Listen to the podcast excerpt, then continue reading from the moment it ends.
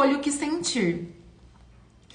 Tanto faz se acontece alguma coisa fora do seu script. Lembra? Não é o que acontece, é o que eu faço com aquilo que me acontece. Se a rua está interditada ou se você acordou resfriado, se seu carro quebrou. Você escolhe o que sentir em relação a qualquer evento da sua vida.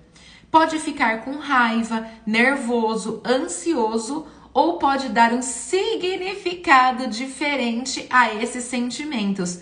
Quem esteve lá na aula de ontem sabe muito bem como é que ressignifica sentimentos. E se você faz parte do Clube P e não estava lá, a aula fica gravada. Hoje, até meio-dia, ela vai subir para o portal e eu aconselho você assistir não só o episódio número 2, mas o 1 um e o 2.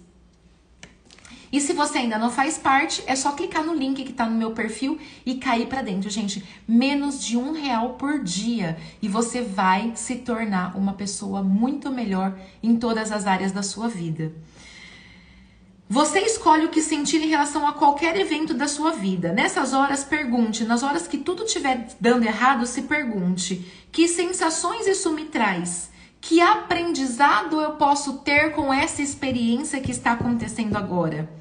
Você pode ser o dono dos seus sentimentos, reconhecer cada emoção e se apossar dela. Isso faz com que reconheça em si os comportamentos positivos e também aqueles sentimentos negativos que te limitam de agir. Porque a gente não tem que agir por sentimento, nós temos que agir por decisões, nós temos que agir por planejamento. E quando nós agimos por sentimento, quando aquilo que a gente sente nos trava, a gente precisa rever. Escolher seus sentimentos é escolher a forma de agir. Escolha os comportamentos que lhe fazem bem e torne hábito em sua vida. O que, que são os hábitos? São os comportamentos que nós repetimos a cada dia. Então, tudo aquilo que a gente faz se torna um hábito. Então, tarefa para o dia de hoje, antes de eu chamar o nosso amado funcionário aqui. Quais são os seus comportamentos repetitivos que você tem tido na vida agora que estão limitando o que você está fazendo? Observa quais são os comportamentos que têm limitado as suas ações diárias. Fechado? Vamos chamar aqui nosso funcionário. Venha, hoje faremos o dia da family. Deixa eu colocar nossa musiquinha. Bom dia. Oi, gente, ótimo dia. Sejam todos bem-vindos. Feliz quarta-feira, feliz dia novo. Hoje é dia da família. Hoje o bate-papo vai ser super bacana. E pensa num dia que, olha, é a primeira vez que a gente está aqui e a gente pegou chuva. Ai, que delícia! Primeiro dia de chuva, um barulhinho tão bom batendo na janela, tão gostoso. Verdade. Eu já Forte comecei adiantando, hoje, eu já comecei adiantando o dia. Já comecei no dia errado, né? Hoje é dia 4. É. Já comecei falando sobre o dia 5, já estou um dia na frente. Tá adiantado, hein? Tô adiantada já hoje. Vamos lá então? Bora. Nosso tema de hoje, antes da gente dar segmento aqui. Como fortalecer o vínculo da família pós-pandemia? E por qual motivo, né? Nós, nós pensamos nesse tema. Porque nós estávamos vivendo, primeiro, tudo é uma questão de adaptação na nossa vida. Então, vivíamos uma vida normal, cada um indo para um lado, ficando o tempo que era necessário no seu trabalho. Às vezes tem, tinha casais aí que estudam, então saía do trabalho, ia para a faculdade, para pós, não sei, estudar alguma coisa. E aí veio a pandemia. Colocou todo mundo dentro de casa e ajudou a gente, apesar dos desafios da convivência, a convivermos melhor em família, uns com os outros. Levou tempo para a gente se adaptar. Mas aí depois acabou a pandemia. E quando acabou a pandemia, nós voltamos para o mundo real.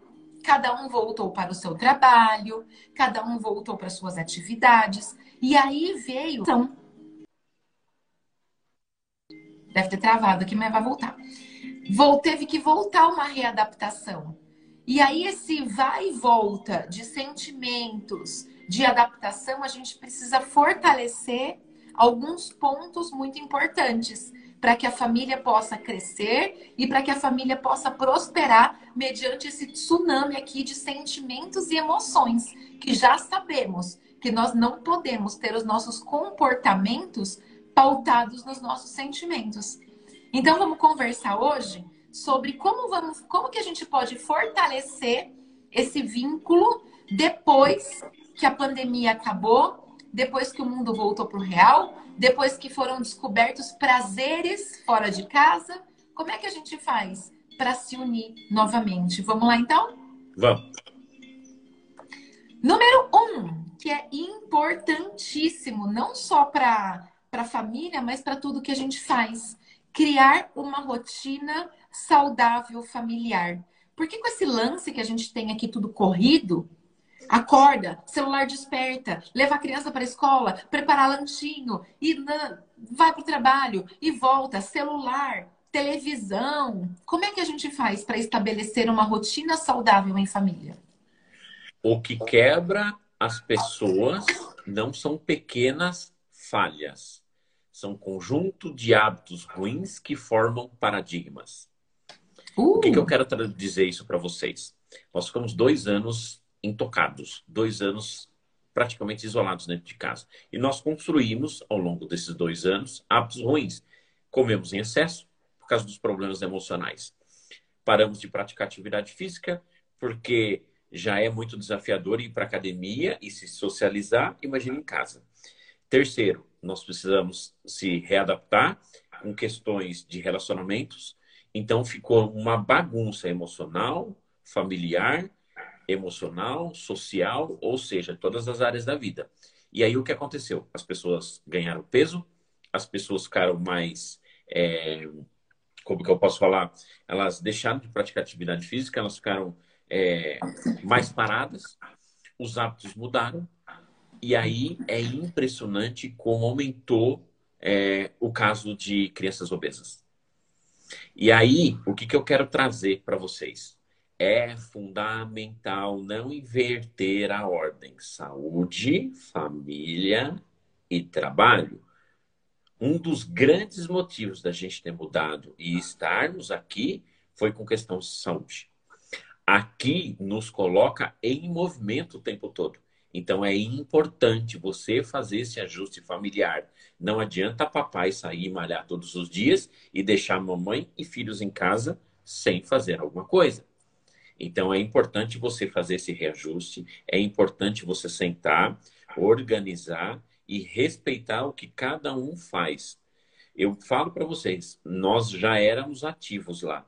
Hoje nós estamos muito mais. O Rafa, de duas vezes por semana, ele está fazendo futebol praticamente todos os dias. A Manu, que não tinha uma atividade tão intensa, hoje só que nesse trechinho é de 3, 4, 5 km. E é Ontem ela andou 7 quilômetros. Olha só. A Janes intensificou ainda mais a atividade física para mim foi extraordinário. Eu pude ainda mais aumentar a minha carga física durante é, é, a semana. Então, é, tome a consciência de que não adianta você ficar cuidando do seu trabalho, não adianta você ficar cuidando é, do seu espiritual, não adianta você cuidar do seu emocional, se a sua saúde física está uma meleca. Corpo e mente formam um só sistema e ambos se influenciam. Uma mente forte não comporta um corpo fraco.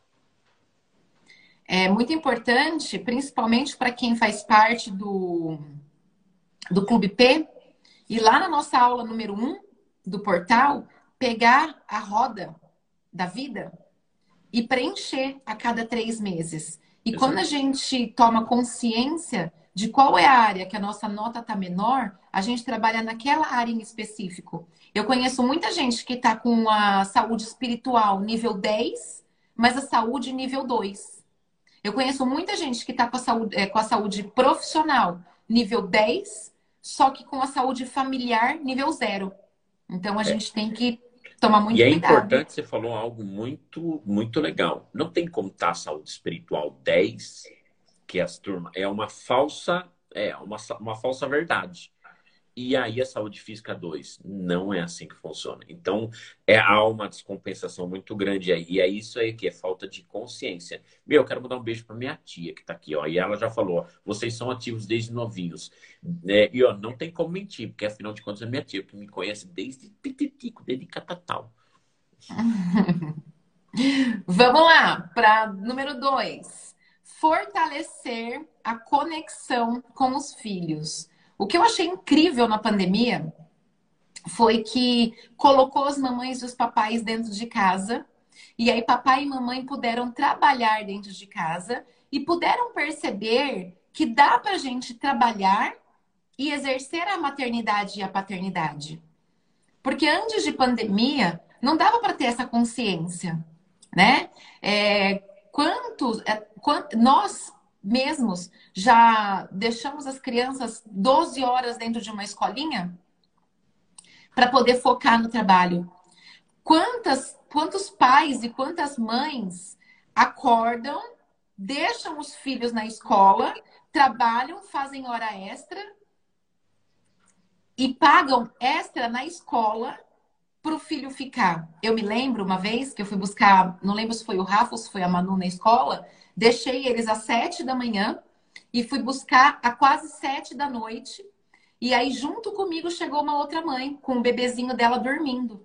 E aí entregou o bebê para a mãe, aí a, a, a, dona da escola falou assim: ai, ele tá dormindo. Ela falou: graças a Deus, porque eu tenho tanta coisa para fazer que se ele tivesse acordado ia estragar todos os meus planos. E aí depois, gente, é muito sério isso, sabe? Depois nós temos adultos inseguros, imaturos, irresponsáveis, e os pais falam assim: mas onde eu errei se eu dei tudo para o meu filho? Hum. Deu tudo do ter, mas não ensinou o ser. O ser, ele é muito mais importante do que o ter. Uma coisa que eu priorizo, nós priorizamos muito aqui, qual que é a sua prioridade hoje? É a nossa família. Com certeza. Até os 14 anos das nossas crianças, onde é formado de verdade a personalidade, se eu tiver que escolher entre viver como básico ou ganhar muito dinheiro e deixá-los numa escola, com certeza eu vou escolher viver como o básico e ficar ao lado deles. Porque nós estudamos a mente humana e nós sabemos exatamente o que, que acontece na cabecinha da criança, a sensação de abandono, quando os pais é, pensam assim, ó, não, porque eu preciso trabalhar para pagar a melhor escola, eu preciso fazer enxoval em Miami, eu preciso pagar o melhor dentista, o melhor isso, o melhor aquilo. Não! Os nossos filhos, eles só querem conexão. Os nossos filhos só querem olho no olho. Os nossos filhos querem pintar a caixa do supermercado que você traz. Não precisa de dinheiro para isso. Então, é óbvio que é importante? É claro que é importante. E se a gente consegue fazer essa conexão e fazer o nosso trabalho render, maravilhoso. Agora, se nós não conseguimos, cuidado com as prioridades e não inverta a ordem. Saúde, família e trabalho. Dinheiro, dinheiro é importante, mas não é fundamental na, é, na criação dos filhos. Nós somos provas vivas disso.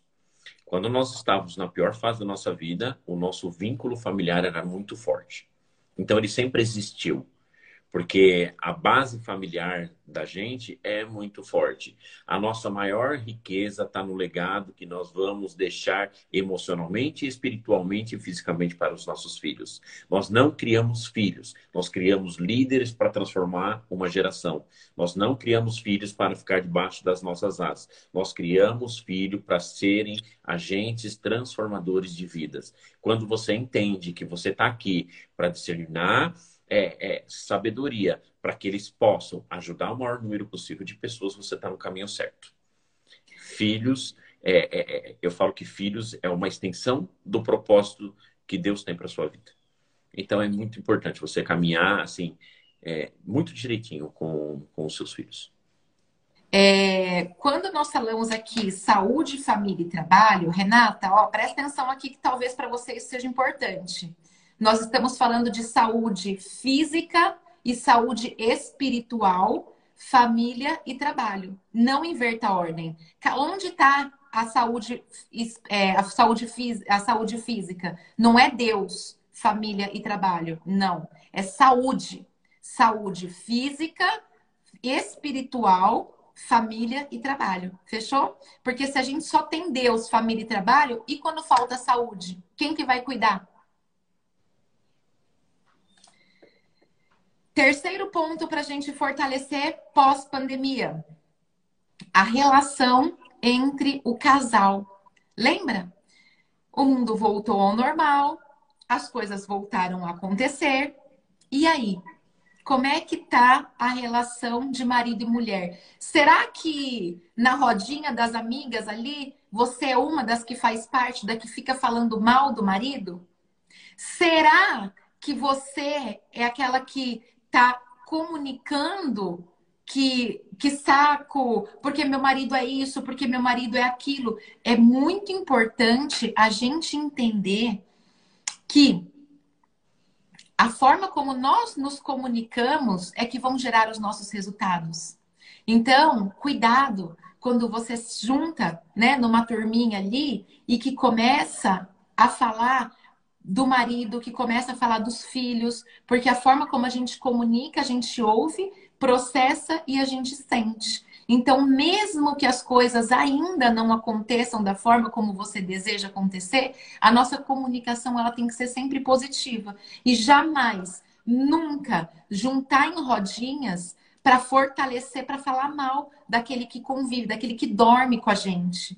Porque quando a gente tá, faz, faz isso, a gente está quebrando um princípio muito forte. Nossa, mas eu preciso me abrir com alguém.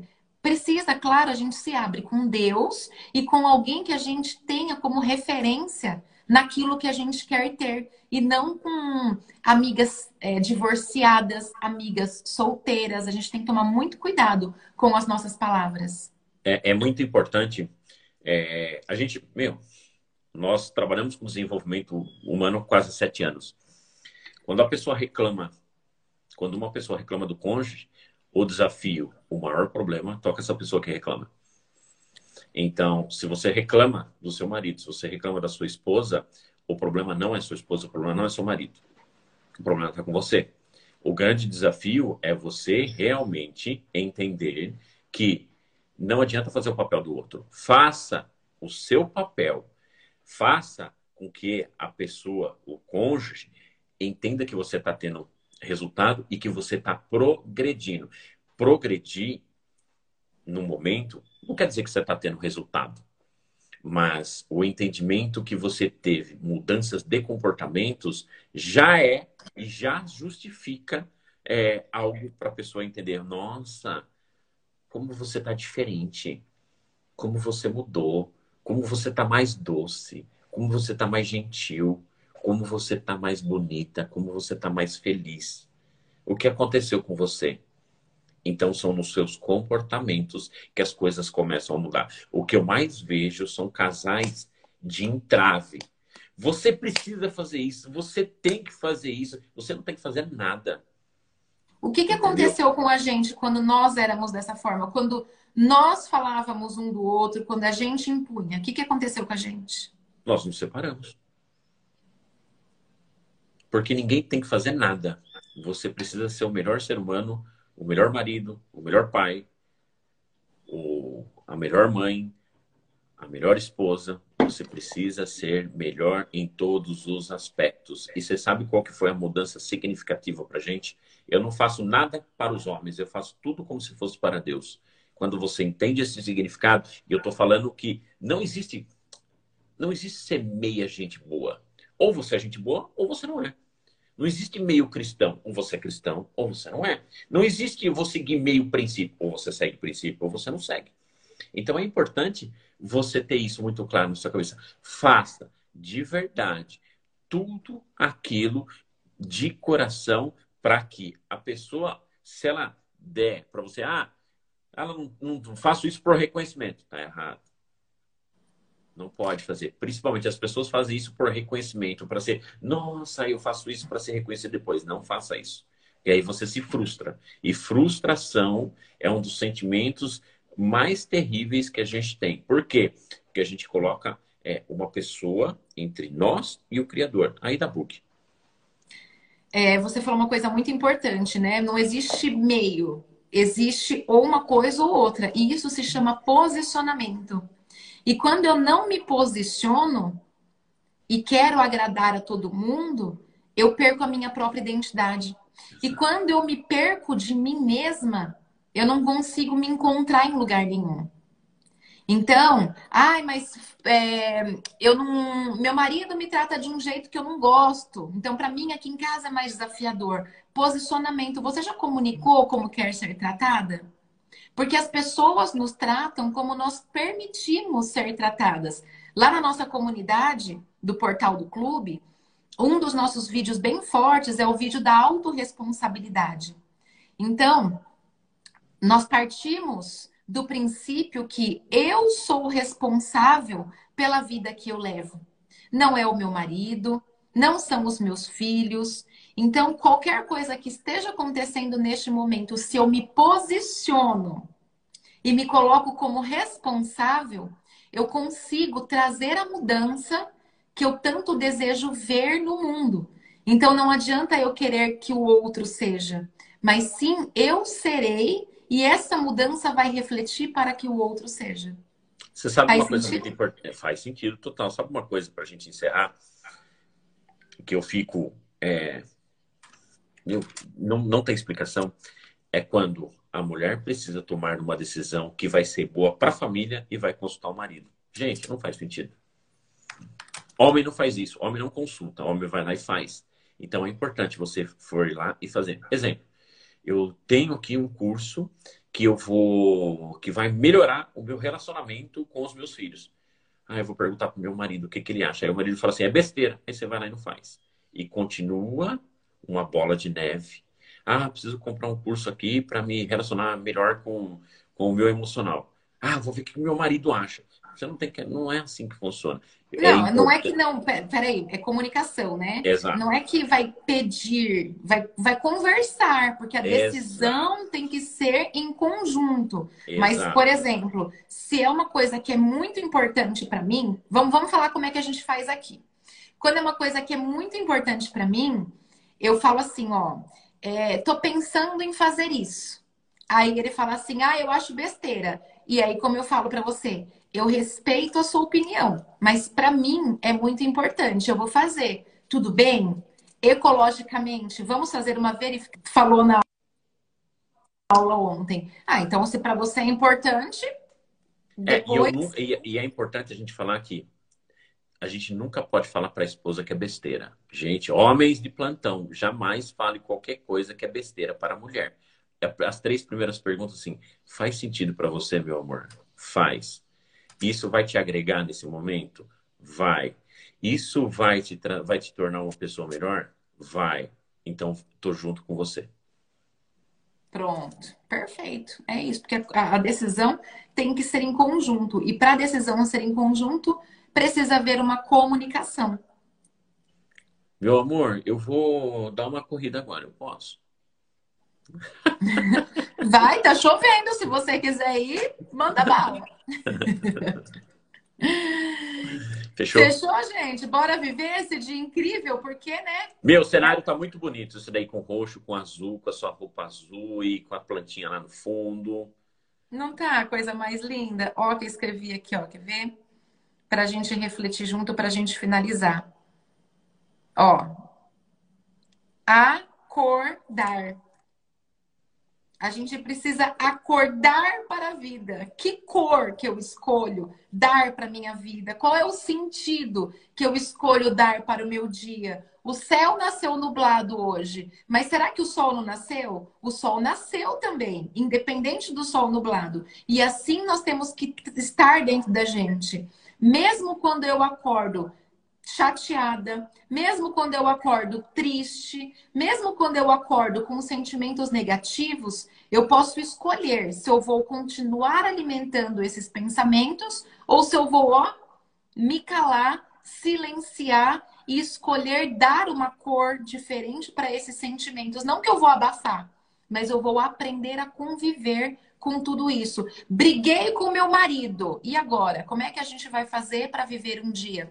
No silenciar, refletir sobre o que aconteceu, para que da próxima vez eu não cometa o mesmo erro. Que de uma forma dissociada, a galera que estava lá com a gente ontem sabe do que a gente está falando de uma forma completamente dissociada, nós vamos analisar o que, que foi que aconteceu. E aí a gente vai ressignificar e dar uma cor diferente para o nosso ó, dia. Busca a luz que existe em você, a Gabi falou. E, gente, de verdade, ó, parabéns. A Janice deu uma aula sensacional ontem. Eu até falei com ela depois da aula que foi uma das melhores aulas que ela já deu na vida. É um, só a aula de on... só a aula de ontem vale o clube do ano inteiro, porque foi extraordinário. Se você aplicar tudo que foi passado ontem, a sua vida muda da água para o vinho. De verdade. Porque a comunicação que você tem interna é o que reflete no externo. Então, parabéns pela aula de ontem. Foi extraordinário. Muito obrigada, meu amor. Quem não assistiu, daqui a pouco está no portal, pode ir lá assistir. E se você ainda não faz parte do nosso portal, clica no link que está no meu perfil, no perfil do funcionário, ó. Vem fazer parte da nossa comunidade. Fechou, meu amor? Mais alguma coisa? Algum recado? Tem post. A Cacau falou, ó, tem tarefa. É, quem estava lá ontem tem uma tarefa, ó. Segredo, só para quem está lá no portal. Ó, tem post.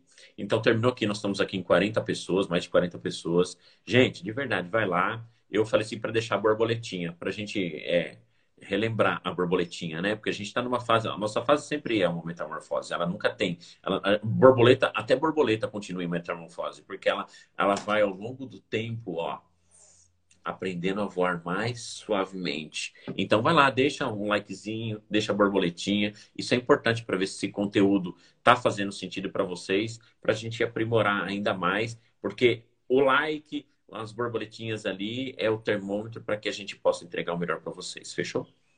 Fechou, meu amor. Muito obrigada por esse por essa manhã incrível.